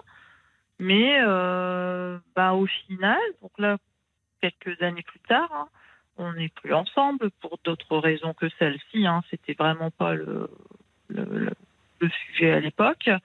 Mais je j'ai appris euh, par différents biais que euh, euh, bah, encore une fois, euh, bah, pour lui faire le ménage, c'est Enfin, quand même, c'est dégradant. euh, Cécile, il avait voilà. quand même l'air euh, très immature. Oui, sur le côté, euh, il le dit lui-même, sur le côté euh, cartésien des choses, la vie quotidienne, etc. Oui, à côté Oui, de ça, très érudit, très intelligent, très à mon écoute, il m'a soutenu. C'est ça qui est compliqué pour moi en ce moment. C'est que c'est- je pense que, bon là j'ai 40 ans dans ma vie, ça a vraiment été l'homme avec qui j'ai partagé un maximum, qui a pris soin de moi, qui se préoccupait de moi pour plein de choses mais en même temps, sur ça, une immaturité complète. Or, moi, je me dis, est-ce que c'est mes... Parce que bien sûr, je me remets en question, sinon ce ne serait pas drôle. Euh, J'ai un petit problème de confiance en moi comme la personne d'avant. Mais c'est aussi pour ça que vous avez euh, aussi toléré euh, que, que ça repose quand même beaucoup sur vous. Bah, alors, c'est ça la question aussi. C'est est-ce que j'ai laissé se reposer sur moi parce que j'ai toujours insisté, j'ai un petit côté féministe, donc le partage des tâches ou autre. Puis en même temps, on n'avait toujours qu'un appartement, on n'avait pas une maison de 500 mètres carrés avec des arbres, etc. hein. Euh, j'ai toujours insisté pour qu'on ait un partage de tâches, euh, un partage financier, des charges, etc. Oui. Mais avec le recul, en effet, ça reposait sur mes épaules. Mais la question, avec tout ce que je peux lire, etc., euh, c'est est-ce que c'est moi qui avais trop d'attentes? Est-ce qu'on m'a mis cette charge sur le dos? Est-ce que je n'ai pas su la laisser? Est-ce que je ne lui ai pas laissé sa place? Je me dis, autant éviter de reproduire. Ça me pose question. Alors, je n'irai pas jusqu'à dire que j'ai gâché notre couple parce que ça n'avait rien à voir avec ce sujet-là. Mais après, j'arrive au compagnon suivant dont je vous parle avec son histoire de drap. Enfin, il y a quand même des choses, moi, ça me semble tellement évident. Je veux pas passer pour quelqu'un qui réclame ou qui, qui a trop d'attentes pour son conjoint. J'ai l'impression que ça, ce sont quand même des basiques. Travailler, avoir une maison propre euh, globalement. Et j'ai toujours l'impression que ce, genre de valeurs et choses qui sont importantes pour moi, c'est encore trop. Non, mais en plus, euh, hier, je le disais, euh, même si on voulait ne pas avoir d'attente, on en aurait quand même. Parce qu'on ne peut pas faire sans. Ça, ça regroupe euh, les valeurs qu'on a, ça regroupe la façon dont qu'on a de voir la vie. Euh, tout ça, ce sont des attentes. Donc, Mhm. on a effectivement, euh, on a des attentes.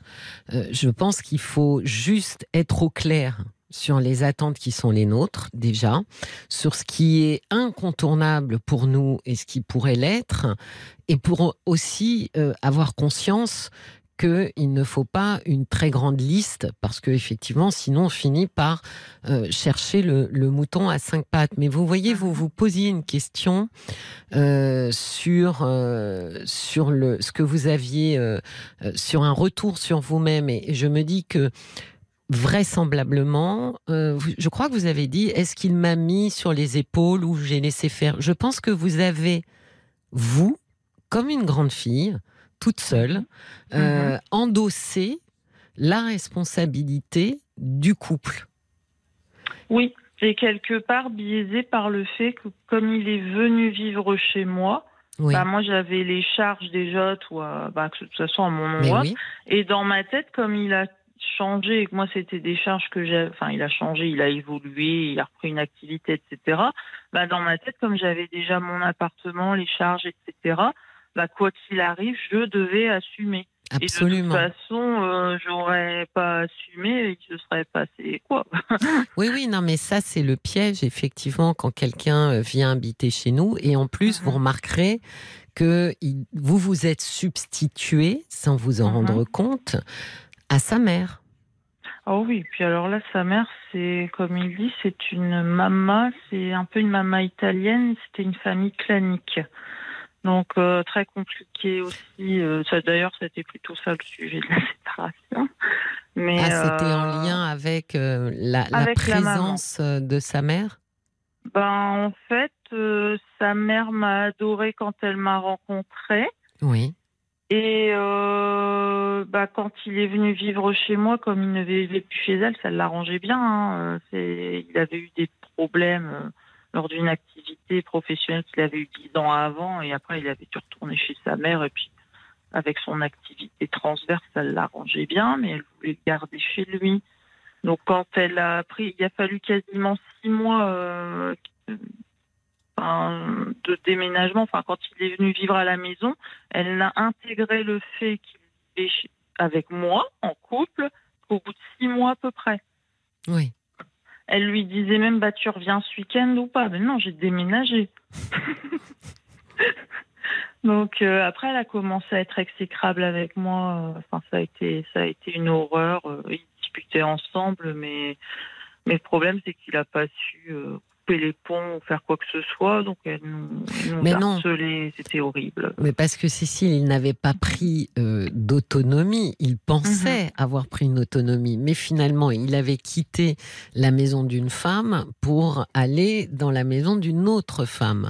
Euh, mais à, à aucun moment, il avait pris sa maison à lui. Il n'avait pas euh, construit euh, son indépendance et son autonomie. Donc, il a finalement mis ces deux femmes, vous et sa mère, face à face, euh, Mhm. avec lui au milieu comme enjeu.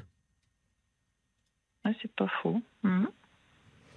Bon, ceci étant, euh, je me demandais si, euh, a- après, vous m'avez dit qu'il y a eu quelqu'un d'autre dans votre vie, si le schéma de prendre soin, entre guillemets, euh, d'un homme était récurrent dans vos Alors là, pour le coup, j'ai fait l'extrême inverse parce que je suis quand même restée deux ans et demi toute seule entre deux. hein. Je, Oui, je prends le temps de, de, digérer.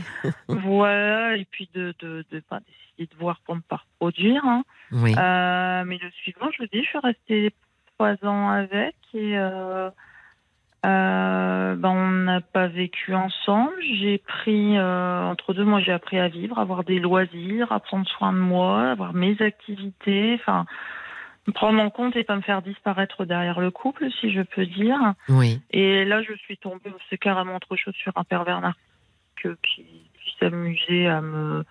Parce que j'estime être une qualité, c'était un défaut pour lui. Euh, Tout ce que je faisais de bien, les amis, tout, enfin tout ce qu'on pouvait me dire que je faisais de bien, euh, pour lui, c'était rabaissé ou inutile ou inintéressant. Enfin, bon.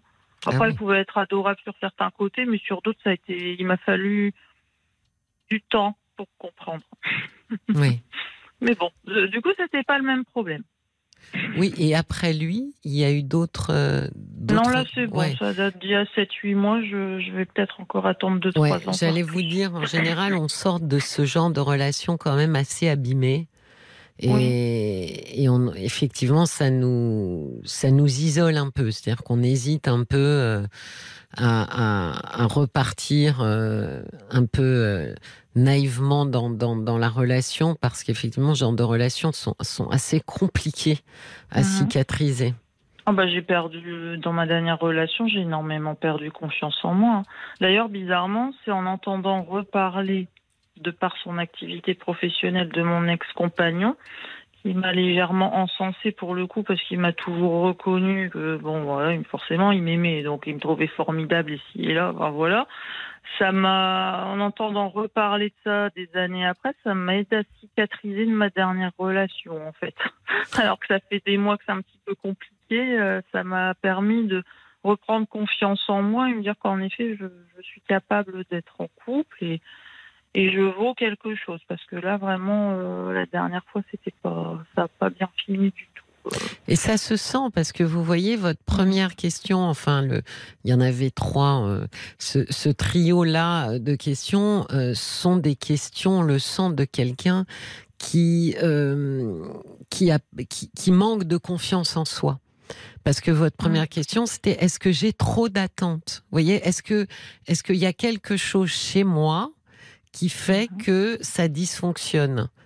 Alors c'est parti pour tout vous dire d'une rencontre que j'ai eue avec euh, ma psychologue euh, lundi, Oui.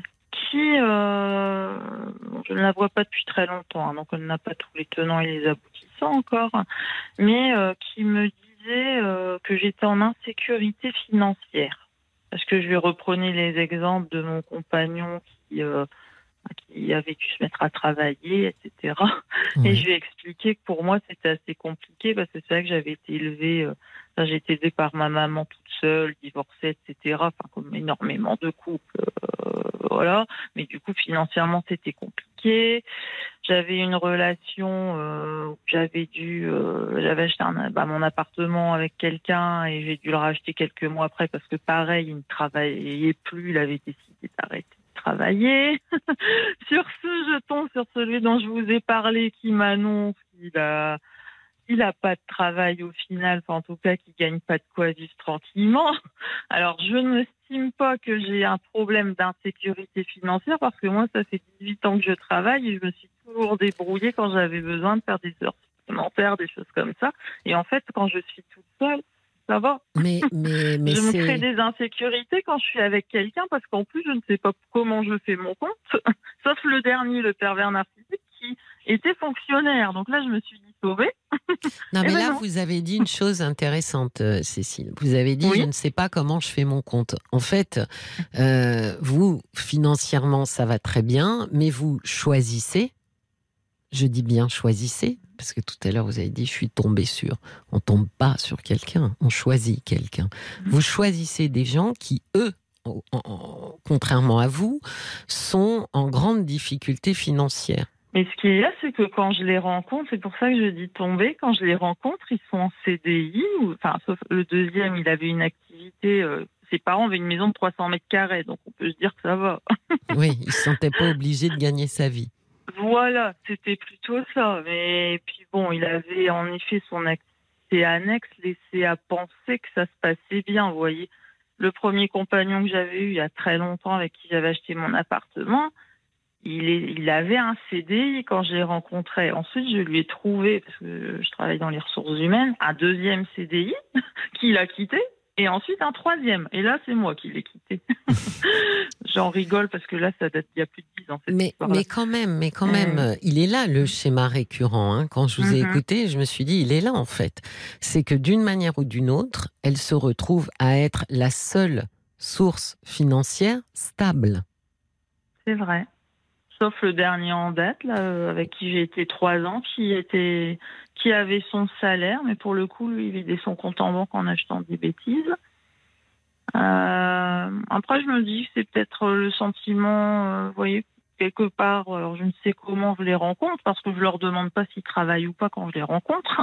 Oui, mais- qu'ils travaillent, tout se passe bien. Non, mais Et après, non. c'est- le, le- je conçois évidemment que quand on rencontre quelqu'un, euh, là, c'est il y a la grande part du hasard.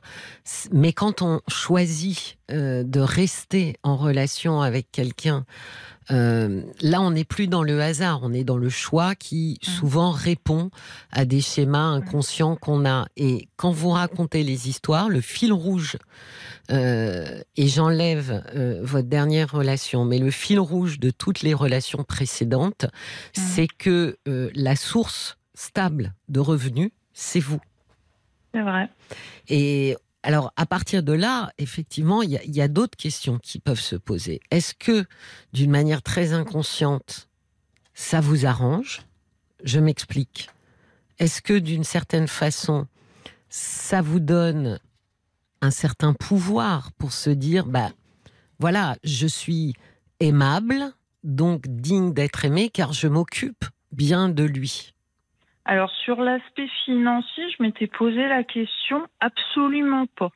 Par contre, dans l'entraide, euh, par exemple sur les quiproquos familiaux, les choses comme ça, je sais que j'ai besoin que mon. Enfin, j'ai besoin. euh, je... J'ai travaillé dessus. Maintenant, ça, ça va quand même mieux.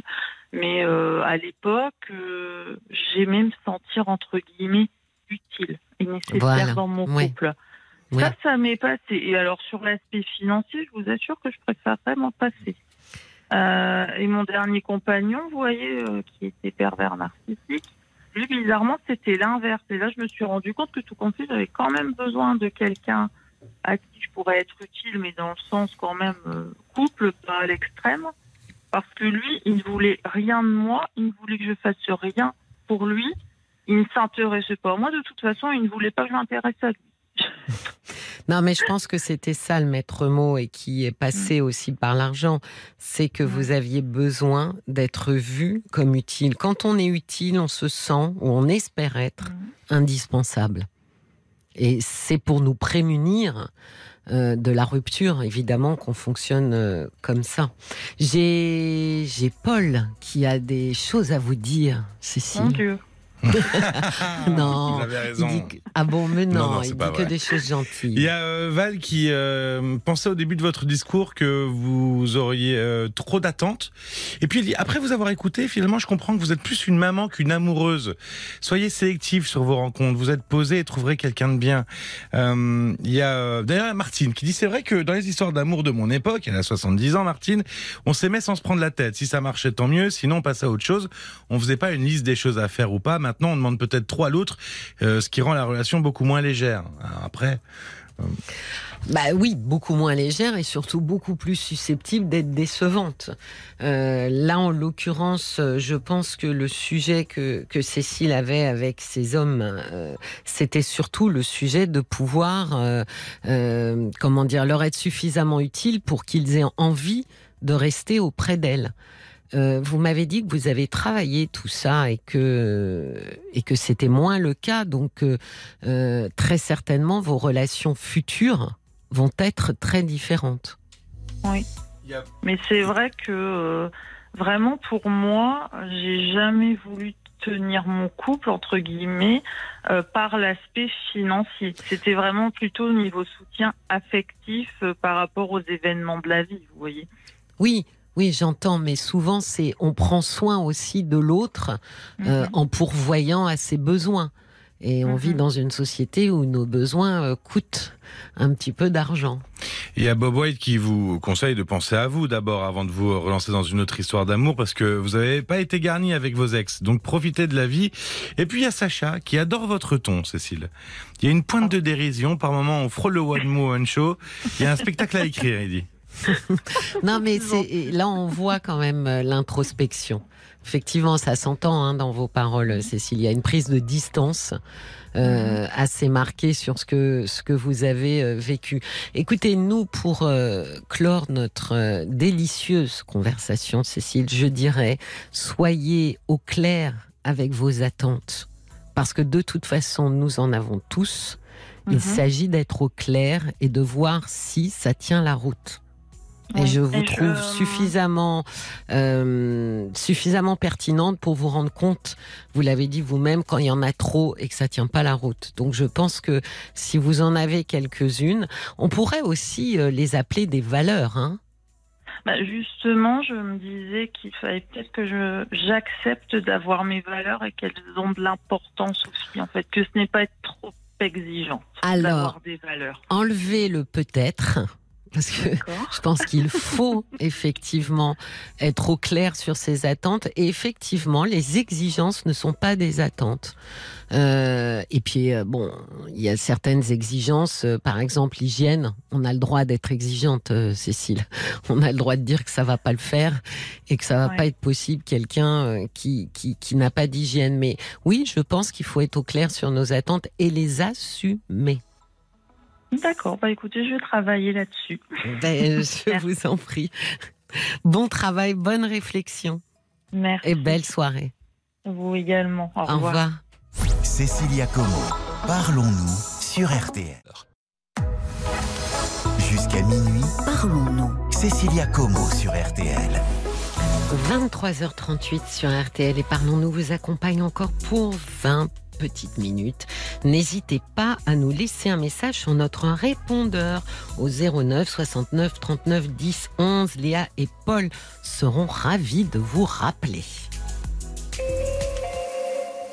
Bonsoir Aurélien. Bonsoir Cécilia. Bienvenue. Merci beaucoup. Merci beaucoup. Bienvenue chez vous. C'est votre émission. Merci. Et puis j'en profite euh, par rapport à ce que vous disiez pour remercier Paul et sa gentillesse et son accueil.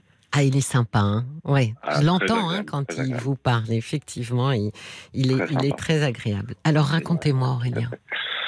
Euh, ben voilà, je voulais partager avec vous simplement une, une situation euh, que que, que j'essaye de comprendre plus exactement, mais que, que je n'accepte pas, qui est, qui est tout simplement une séparation finalement, hein, à l'issue d'une relation de relation qui a été une première fois entrecoupée euh, il y a une, une dizaine d'années pendant pendant trois ans, mais qui s'est reconstituée, qui est repartie, qui a vu la naissance d'un deuxième enfant et, voilà euh, petite dizaine d'années après euh, malgré tout voilà le le quotidien la routine etc etc ont, repris leurs droits et, et Qu'est-ce voilà. que, qu'est-ce que vous voulez dire, Aurélien? Moi, je suis toujours euh, intriguée quand on, je mets des guillemets, quand on accuse le quotidien et la routine. Comment il était votre quotidien? Bah, disons que hum, on a, pour faire euh, pour faire simple et, et relativement rapide, euh, on s'est connus donc il y, a, il, y a, il y a 16 ans et on a vécu très très vite euh, très très vite ensemble. Hein, finalement, au bout Vous de- étiez jeune, 15 hein. jours, euh, moi j'étais plus jeune qu'elle en tous les cas. On a on a globalement trois ans d'écart. Non, mais vous, êtes- Bon, je, vois, vous- je peux donner votre âge, euh, Aurélien Oui, bien sûr, bien Vous sûr. avez je vous en prie. 37 ans, donc vous, en aviez euh, 21. Absolument. Oui, Ouais, c'est pour ça que je à fait. disais vous étiez jeune. Oui, ouais, tout à fait. Mm. Et, euh, et on a vécu très très vite ensemble. Finalement, au bout de au bout de 15 jours, elle est venue me rejoindre et habiter avec moi. Alors c'était c'était c'était évidemment un plaisir et c'était évidemment euh, voilà comme comme tout début de relation en général un peu un peu foufou et, et fougueux en tous les cas. Donc euh, donc voilà, il y avait pas de il y avait pas de sujet, mais mais voilà, on a vécu très très vite ensemble et, et voilà et je voilà, au, au gré de ces 16 ans, finalement, oui, au milieu de tout ça, on a des carrières aussi. où On a eu la chance de, la chance et l'opportunité aussi hein, de, de- de plutôt bien réussir et de plutôt, plutôt bien vivre et d'y passer du temps. Et, et voilà, au final, à passer du temps à, à beaucoup de choses et à pas entretenir, je pense Voilà. aussi euh, le- Oui. le- le- la relation en elle-même, quoi. Vous La êtes relation, la vie de distancé. famille. et- Oui, voilà, c'est exactement ça. C'est là où c'est là où je vais incriminer entre guillemets le, le, quotidien et la routine entre entre les boulots, entre les, loi- les loisirs euh, des uns des autres qu'il faut respecter parce qu'il faut se laisser aussi euh, du temps à chacun pour euh, pour avancer, s'épanouir et, et se retrouver aussi parfois euh, un petit peu de, de manière plus plus individuelle. Mais au milieu de tout, au milieu de tout ça, on s'est un peu perdu, je pense. Aurélien, qu'est-ce qui avait Oui. motivé la première rupture? Alors la première rupture, en fait, elle est issue d'une d'une situation dans laquelle moi, à l'époque, dans, dans, dans mon boulot, j'avais eu l'opportunité de, de, de, de saisir un nouveau poste qui nous emmenait à l'autre bout du pays. Oui. Euh, euh, décision dans laquelle elle m'a suivi et dans laquelle elle a, elle a abandonné son boulot, euh, alors dans de bonnes conditions, hein, il n'y avait pas de sujet, mais euh, une région dans laquelle elle s'est pas retrouvée, dans laquelle la distance familiale lui, lui pesait également, dans laquelle euh, elle n'a pas retrouvé d'emploi, ou en tous les cas pas à la, pas à la hauteur et pas à la, à, à la dimension de ce qu'elle pouvait, euh, de ce à quoi elle pouvait prétendre, tout simplement. Et puis voilà, le, le, le- là en fait c'était plus, je pense, une, distorsion entre nous, entre moi qui m'investissais énormément dans dans ce nouveau travail et dans cette nouvelle opportunité. Et elle Oui, il y qui- avait, il y avait un vrai avait- décalage. voilà, qui avait toutes les peines du monde et qui, Mm. qui, qui a généré un décalage. Et c'était juste après la naissance de notre premier enfant, donc, euh, euh, qui est né au mois de février et elle était partie au mois de septembre. Donc euh, c'était et c'était quelque chose de très brutal puisque euh, euh, je suis parti le matin et le soir quand je suis rentré, euh, il n'y avait plus personne. Quoi. Ah oui. Femme, enfant et, voilà. Donc c'était compliqué. Donc on est remonté euh, dans notre région d'origine à la suite de ça, contraint et forcé, va-t-on dire. Et puis, euh, et puis voilà, le, temps et la, la réflexion ont fait qu'on a pu reconstituer l'histoire, disons-le comme ça, Euh, et puis reprendre une vie commune trois ans plus tard et, et- et voir à nouveau trois ans plus tard la naissance d'un deuxième enfant. Et, aujourd'hui, alors il y a trois mois, c'est aujourd'hui, il y a trois mois, c'est Oui. vraiment très très très récent, très frais. Très frais. ouais. Euh, quelle a été euh, la raison qu'elle vous a donnée? Comment elle vous a expliqué ça? Alors c'est là où c'est là où je pense aussi que ça rend les choses certainement plus difficiles un à comprendre, même si je comprends les, les, les- les fondamentaux et les, basiques de cette décision, mais euh, et plus certainement difficile à l'accepter également, c'est que hum, je me suis aperçu de cette initiative euh, fortuitement, on va dire ça comme ça, Euh, donc malgré moi. Euh, Cette initiative, de, de quelle initiative vous parlez?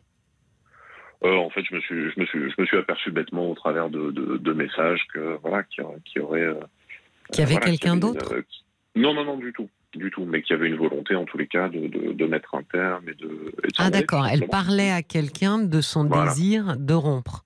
Exactement. D'accord. Et euh, donc je m'en suis aperçu comme ça deux mois avant, avant la, la, la- avant le coup près, si on peut, si on peut appeler ça comme ça.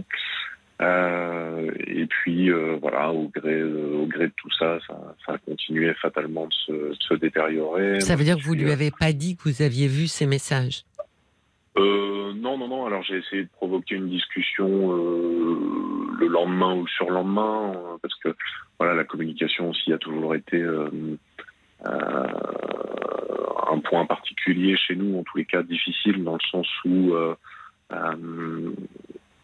moi je suis issu d'une famille où on, euh, et d'un entourage en tous les cas dans lequel on, on se livre pas facilement, notamment sur, notamment en matière de, de, de sentiments où on s'exprime pas beaucoup forcément sur le sujet. Euh, Et pourtant, c'est vous qui avez, euh, malgré tout, initié ou tenté d'initier une conversation. euh, J'imagine que vous vouliez l'amener à vous dire à vous euh, Oui. qu'elle n'allait pas bien et qu'elle envisageait euh, de rompre. tout à fait. Est-ce qu'elle l'a fait? Enfin, de vous le Euh, dire, est-ce qu'elle a pu vous en parler?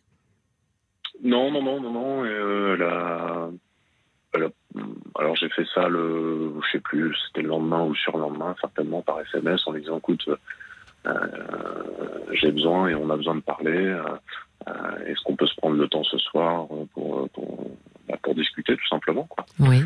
Et euh, elle l'a éludé, c'est-à-dire que son, pas de réponse, pas de, pas eu de retour finalement et pas eu de pas eu de discussion. Donc euh, voilà, ça a continué comme ça. Et puis euh, euh, voilà, au gré au gré des semaines, bah, on, cherche des réponses. on- Moi, je me suis retrouvé aussi auprès de auprès d'amis ou en tous les cas auprès de connaissances à essayer de chercher un peu de on va dire de réconfort ou en tous les cas de de, choses et et puis voilà, ça Mais- fait. euh, Mais Aurélien, Oui. quand elle est partie, quand elle vous a Oui. annoncé la décision de partir, elle vous a expliqué pourquoi elle partait?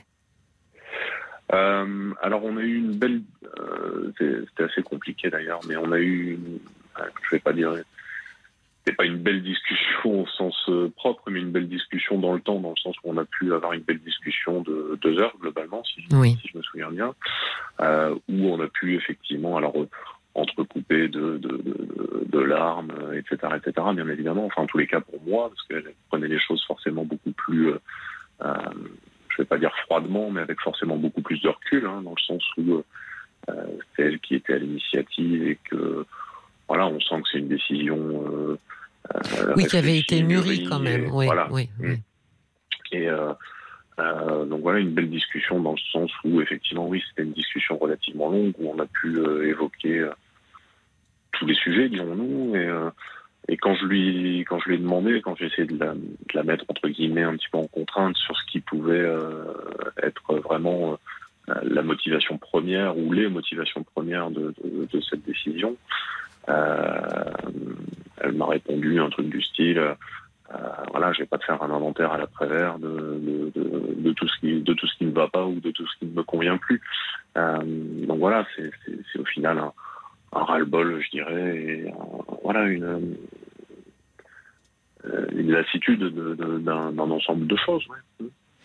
Oui, donc elle ne vous visait pas personnellement. Finalement, ce qu'elle essayait de dire, c'est qu'elle n'aimait pas sa vie. C'est ça. C'est ça. Enfin, en tous les cas, c'est comme ça que, que je le ressens. Mm. Euh, donc voilà. Pourquoi Euh, vous, pourquoi vous avez dit je comprends, mais je n'accepte pas? Que- que Quelle est la, Mm. la, la, la, ouais, le- la la nuance et comment- nuance, ouais. ouais, ouais. Euh, C'est-à-dire que je, je peux comprendre ce phénomène de lassitude, je peux comprendre cette, euh, même cette, cet énervement certainement au fond et ce, ce, ce, euh, même ce sentiment d'échec quelque part, parce qu'on peut parler de, on peut parler de ça finalement. Euh, mais pour autant, euh, c'est quelque chose que je n'accepte pas. Je, face à l'adversité, je, je- j'ai toujours envie de me battre, j'ai toujours envie de, de, de, surmonter les choses, pas de, les, pas de baisser les bras et pas d'abandonner.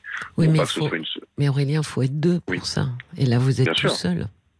Ça peut Euh, pas oui. fonctionner. On est d'accord.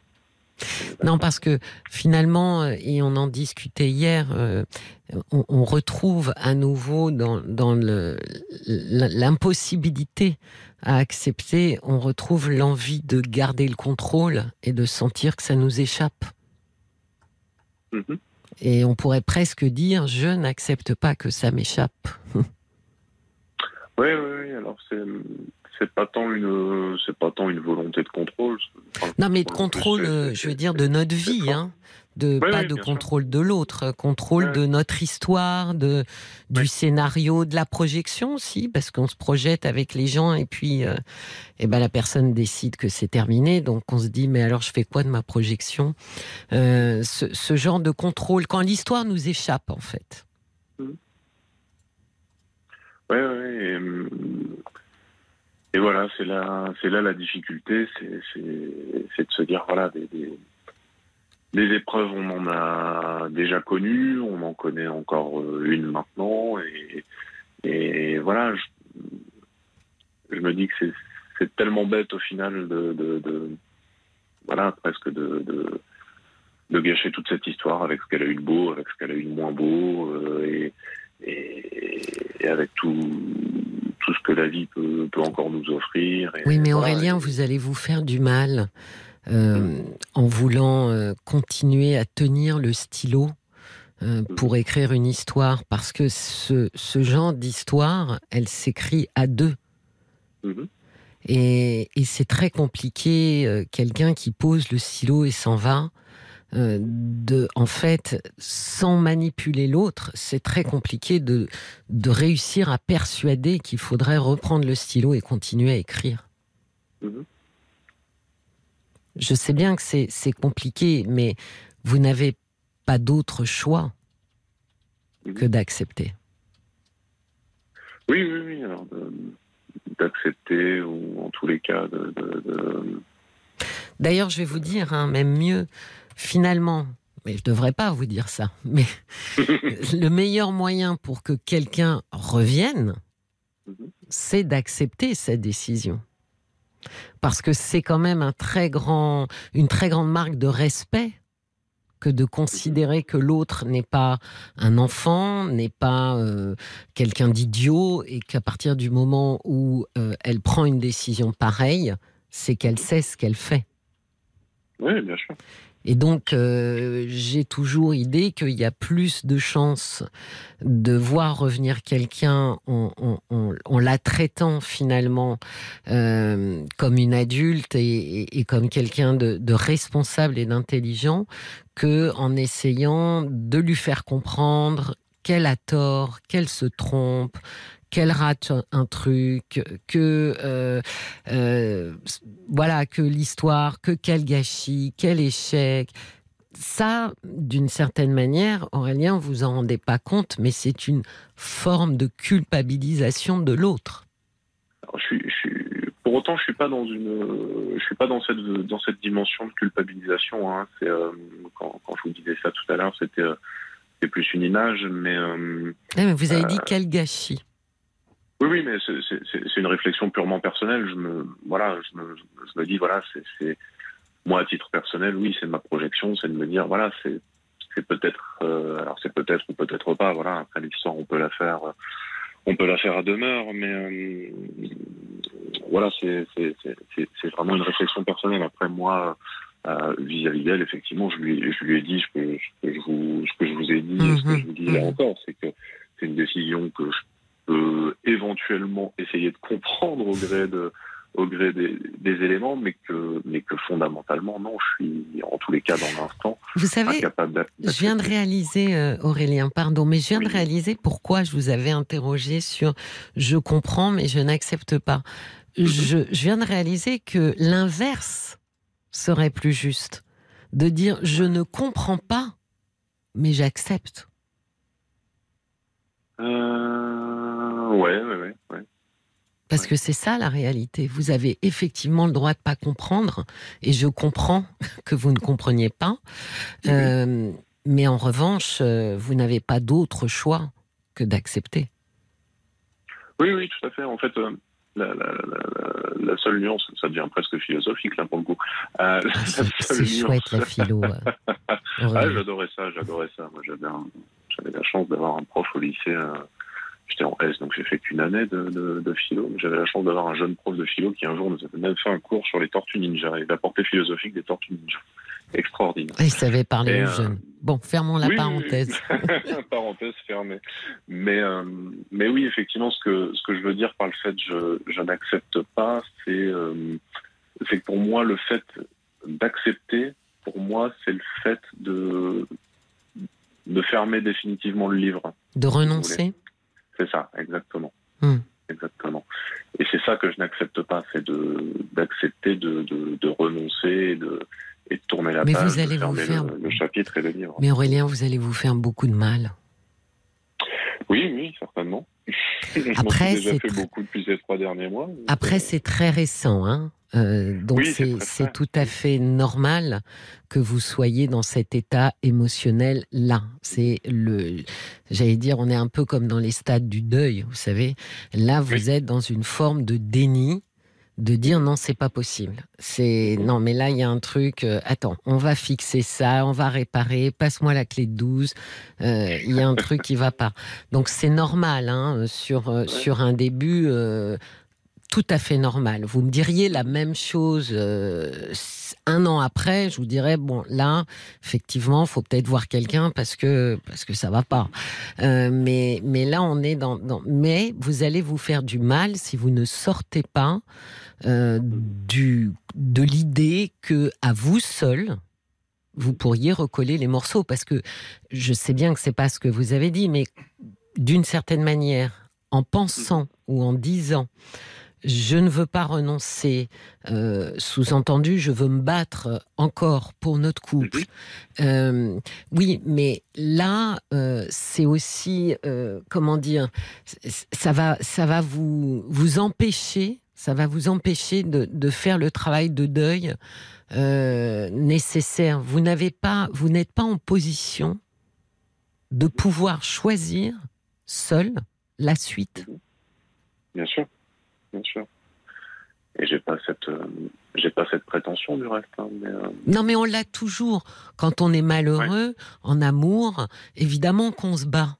Évidemment, mais même on se bat comme un, on dit, comme un beau diable. On, on se déchaîne. on- mais, euh, mais finalement, on se fait beaucoup de mal parce que souvent, euh, ben, l'autre nous, re- nous remercie avec un sourire poli, mais bon, pour nous faire comprendre que c'est gentil, mais ça l'intéresse pas. Donc, euh, je pense qu'il vaut mieux euh, ne pas comprendre et accepter. mhm. Ouais. Et vous avez le droit, encore une fois, de pas comprendre, de dire moi, j'ai pas vécu les choses comme toi. Mhm. Ouais, ouais, c'est la, c'est la difficulté du truc, comme je vous dis, c'est de, c'est de se, On va- se résoudre ou de se résigner à, à accepter. C'est pas à- se à- résigner qu'accepter. Paul. Alors il y a Cécile qui entend votre sentiment d'échec. Est-ce que vous aimez encore votre épouse? Finalement, la question, elle semble importante au-delà du fait que ce soit ressenti comme un échec cette euh, rupture. Il y a Nathalie qui dit il n'y a rien à comprendre. Vous aviez fini votre histoire. Maintenant, vous êtes prêt à vivre autre chose, une autre histoire d'amour. Et puis vous la vivrez, Aurélien. Il y a euh, Sacha aussi qui dit ce qui doit être douloureux pour vous, c'est que vous n'avez pas la possibilité de la haïr finalement. Et ça semble se retourner contre vous. Et puis euh, le valet de cœur pour terminer qui dit vous savez l'amour c'est comme la guerre. Hein. Pour les faire, il faut être deux. Vous vous devez d'accepter pour moins souffrir et pour respecter sa décision surtout. Oui, résigner, résigner euh, ne veut pas. ce n'est pas se résigner que d'accepter le choix de l'autre, Aurélien. Ça n'a rien à voir. Pour vous battre, effectivement, il faudrait que de l'autre côté, vous ayez quelqu'un d'indécis ou d'incertain, ce qui m'a pas l'air d'être le cas. Non, non, non. Puis après, en, toile de fond, il y a pour autant aussi cette, euh, euh, cette blessure quelque part qui reste là de, cette première séparation il y, a, des années, qui a été beaucoup plus, euh, beaucoup plus violente. Bien sûr, et d'ailleurs souvent. Et on va clore ensemble, mais très souvent, la, seconde est beaucoup plus douloureuse puisqu'elle fait écho à la première, évidemment. Je vous souhaite une. Je suis, je suis désolée Aurélien parce que du coup je, suis pressée euh, par les infos qui arrivent. Mais si vous mhm. souhaitez me rappeler, n'hésitez pas. On pourra. Euh, je suis là jusqu'à la fin du mois de juillet. D'accord? C'est très gentil. Merci. Je vous souhaite une très belle soirée. Au revoir. Voilà, on se quitte. Alors je remercie Estelle, Maya, Cécile et Aurélien pour avoir partagé avec nous un peu de leur intimité. Toute l'équipe de Parlons-nous se joint à moi pour vous souhaiter une très belle et douce nuit. À demain, 22h sur RTL.